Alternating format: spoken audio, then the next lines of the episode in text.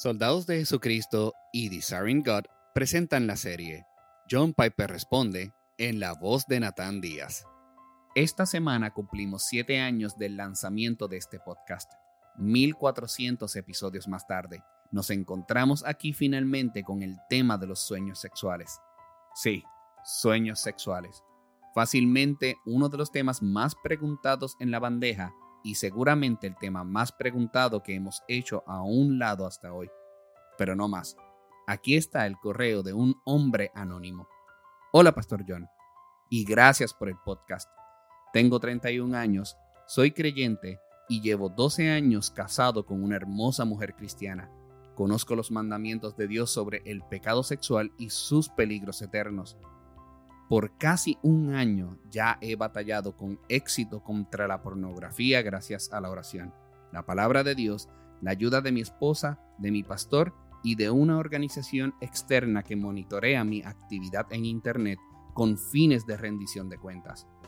Sé y estoy de acuerdo en que el sexo fuera del matrimonio es pecaminoso e incorrecto. Aún el deseo es pecaminoso, como lo dijo Jesús. Mi pregunta es la siguiente. ¿Por qué tengo sueños sexuales lúcidos con personas que no son mi esposa, aún con personas que no conozco? Estos sueños me molestan intensamente, incluso después de despertarme, porque no puedo sino sentir que he pecado, y aún peor, siento que no tuve control del sueño, al contrario de lo que me pasa a menudo. He adquirido un patrón de sueño bastante poco sano, en parte porque prefiero ya no soñar para nada. Me inquieta mucho y le agradecería cualquier ayuda. Pastor John, ¿qué le diría a este hombre? Lo primero que le diría es que no sé por qué esto le ocurre. No quiero aparentar tener una respuesta absoluta, ni psicológica, ni espiritual, ni física, ni hormonal sobre lo que está ocurriendo. Pienso que es bueno molestarse como él y como otros, pero no es bueno dejarse destruir por eso. Permíteme hacer esa distinción. Permíteme dar cuatro pasajes de la escritura que podrían dar luz sobre la manera como funcionan los sueños, lo que significan, lo que contienen, y luego terminar con cinco sugerencias prácticas muy breves. Lo que oro es que estos textos puedan ser usados por el Espíritu Santo para otorgar un poder fresco de libertad de sueños que no podemos controlar, pero que Dios sí puede. Número uno, los sueños pueden entregar mensajes falsos. Aquí está el primer texto, Zacarías 10:2. Porque los terafines hablan iniquidad, y los adivinos ven visiones mentirosas, y cuentan sueños falsos. En vano dan consuelo. Por tanto, el pueblo vaga como ovejas, está afligido porque no hay pastor. Ahora, de esto podemos sacar el primer punto sencillo. Existe tal cosa como un sueño falso. Eso no significa que dices que soñaste cuando en realidad no lo hiciste. No es como aquellos que dicen haber tenido un sueño cuando en realidad no soñaron. Eso no es lo que significa. Significa que ellos dicen que su sueño tuvo un mensaje particular cuando no lo tuvo. Existen los falsos significados. Los sueños vienen y nos entregan mensajes falsos. Así que mi primera exhortación es que le digas al Señor y al sueño y al demonio ese fue un sueño falso. No significa que estoy siendo infiel. Quiero ser fiel a mi esposa. No le soy infiel. Esos sueños son mentiras. Así que dile que con base en la realidad de la Biblia existen los sueños falsos. Número 2. Los sueños pueden probarnos.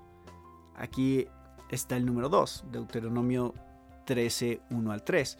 Si se levanta en medio de ti un profeta o soñador de sueños y te anuncia una señal o un prodigio, y la señal o el prodigio se cumple, acerca del cual él te había hablado, diciendo, vamos en pos de otros dioses a los cuales no has conocido, y sirvámoslos, no darás oído a las palabras de ese profeta o de ese soñador de sueños, porque el Señor tu Dios te está probando para ver si amas al Señor tu Dios con todo tu corazón y con toda tu alma.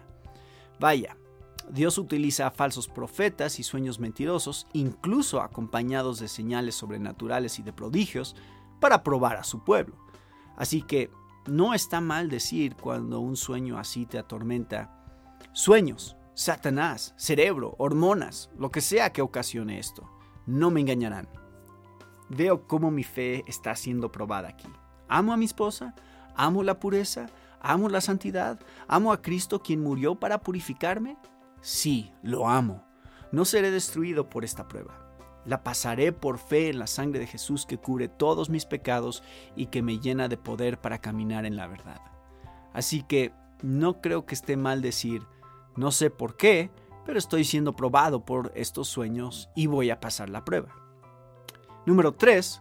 Los sueños pueden revelar nuestros deseos.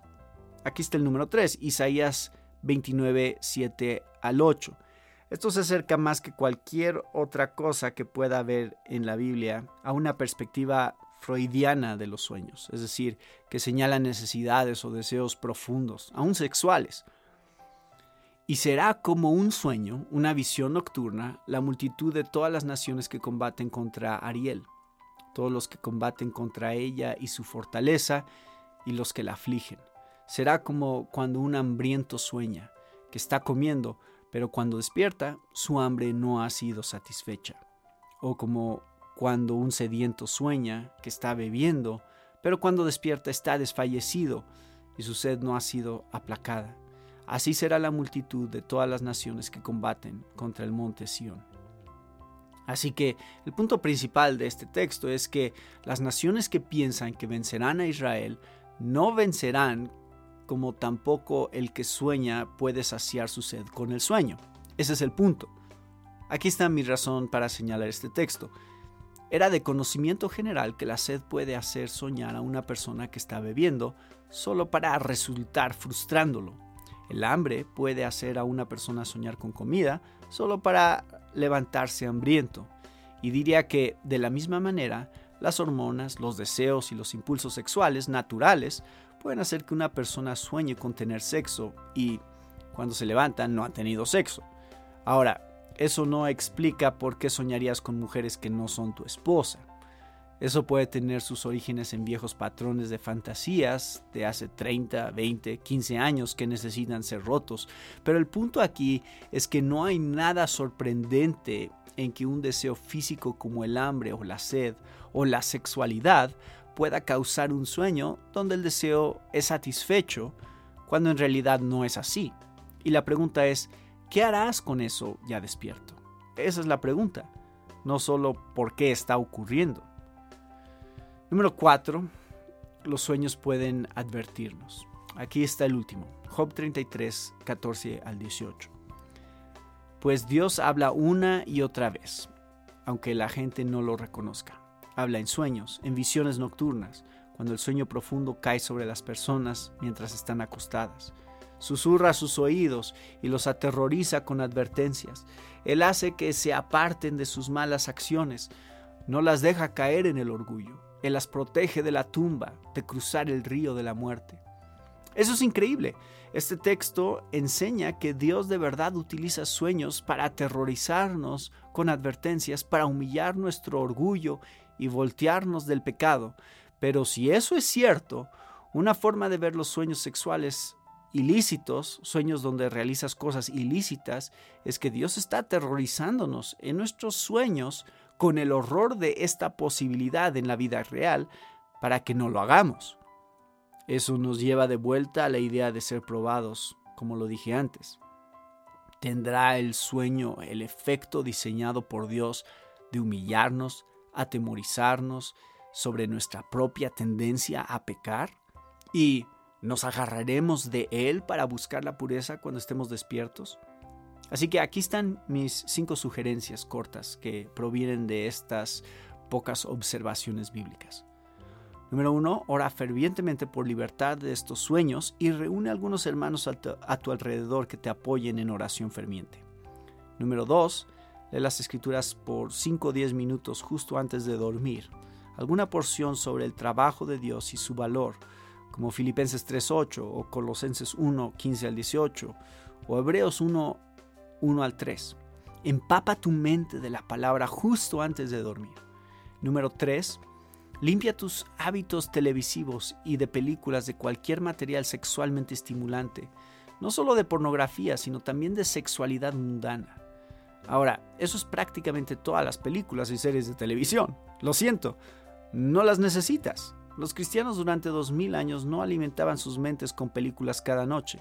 No te ayudará a ser excitado por películas para adolescentes que contienen escenas que despiertan el interés sexual. Número 4. Tal vez hazte un estudio del sueño. Yo me los he hecho y mi esposa también para ver si tenemos o no alguna irregularidad física. Número 5. Cuando todo ha sido dicho y hecho, confía en las promesas del Salmo 25.15 y di con confianza, de continuo están mis ojos hacia el Señor, porque Él sacará mis pies de la red. Esperamos que te haya edificado este episodio. Si deseas escuchar otros episodios, puedes encontrarlos en nuestro sitio en internet somosoldados.org. Gracias por escucharnos.